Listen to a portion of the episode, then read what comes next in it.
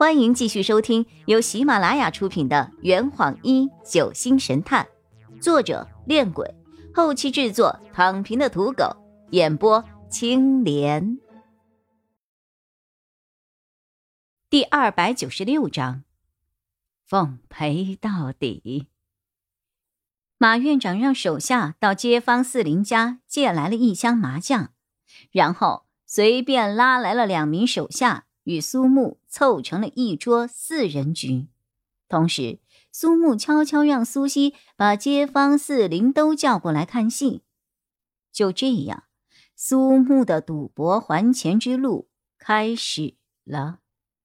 起初，苏秦并不对苏木这种做法抱有太大的希望，原因之一就是苏木每局都将自己的钱全部压进去，这样一来。只要输掉一局，他所有的钱都会化为泡影。原因之二，麻将桌上其他的两个人都是马院长的手下，虽然说是四人麻将局，但实际情况却是一打三。然而，苏秦的这种想法在三十分钟后就立刻改变了。就在刚刚过去的半个小时内，苏木赢了八局。两局杠开，三局七对，两局地胡，一局清一色，五千块钱的底钱瞬间翻了八倍，一百二十八万。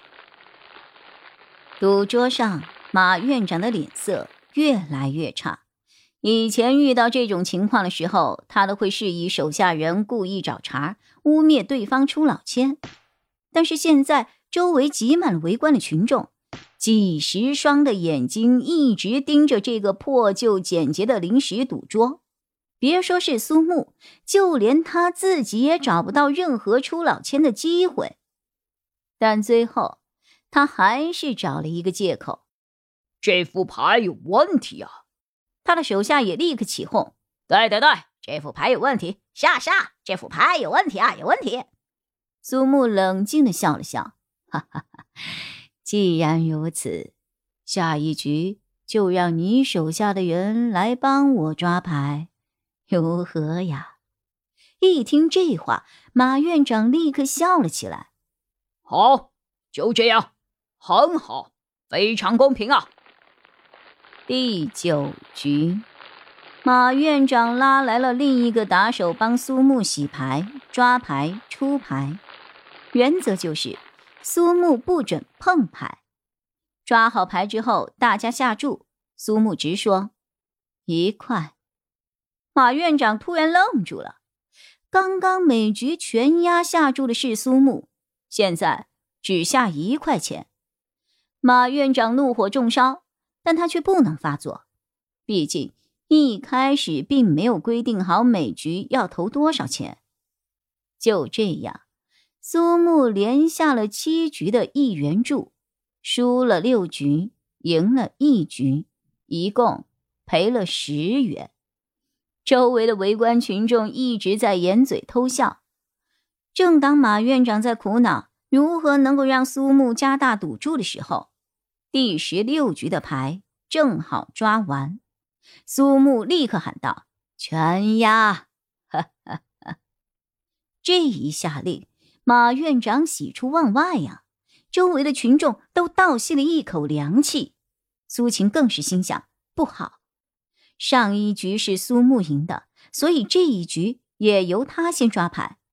帮苏木抓牌的打手从牌池中摸出第一张牌后，苏木轻声的说了一句：“一筒，自摸，天胡。”哈哈哈。在场的所有人都愣在了原地。替牌打手惊慌失措的看着手里的衣筒，下意识的在牌桌上蹭了蹭自己左手的袖子。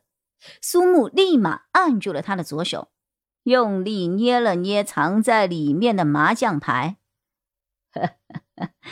你的手很痒吗？我来帮你挠挠。替牌打手咽了咽口水，动作迟缓的将苏木的牌给摊开，放入了一筒，确实是天狐。周围的群众立刻爆发出雷鸣般的掌声，苏晴和苏西更是激动的跳了起来。苏木伸了一个懒腰，哎呀，哈哈！院长先生，欠你的二百五十万，我已经挣回来了。回头记得把多输的六万，啊，不对。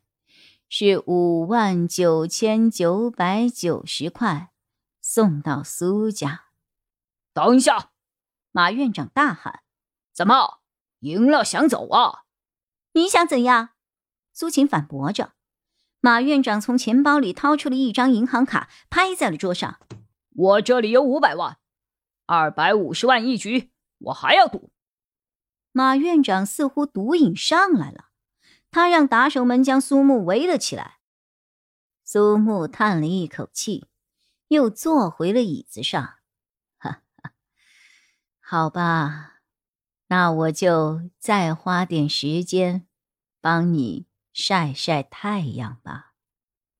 这次不和你们玩麻将了，赌骰子如何呀？奉陪到底。马院长让手下的人到邻居家借来了六枚骰子，与苏木一人三枚。怎么玩？比小。苏木愣了愣，自己平时都跟比尔比大，这一回比小。这坛已经喝完了，呵你猜出凶手是谁了吗？啊？老板，拿酒来。呃呃，更多精彩，请关注青莲嘚不嘚。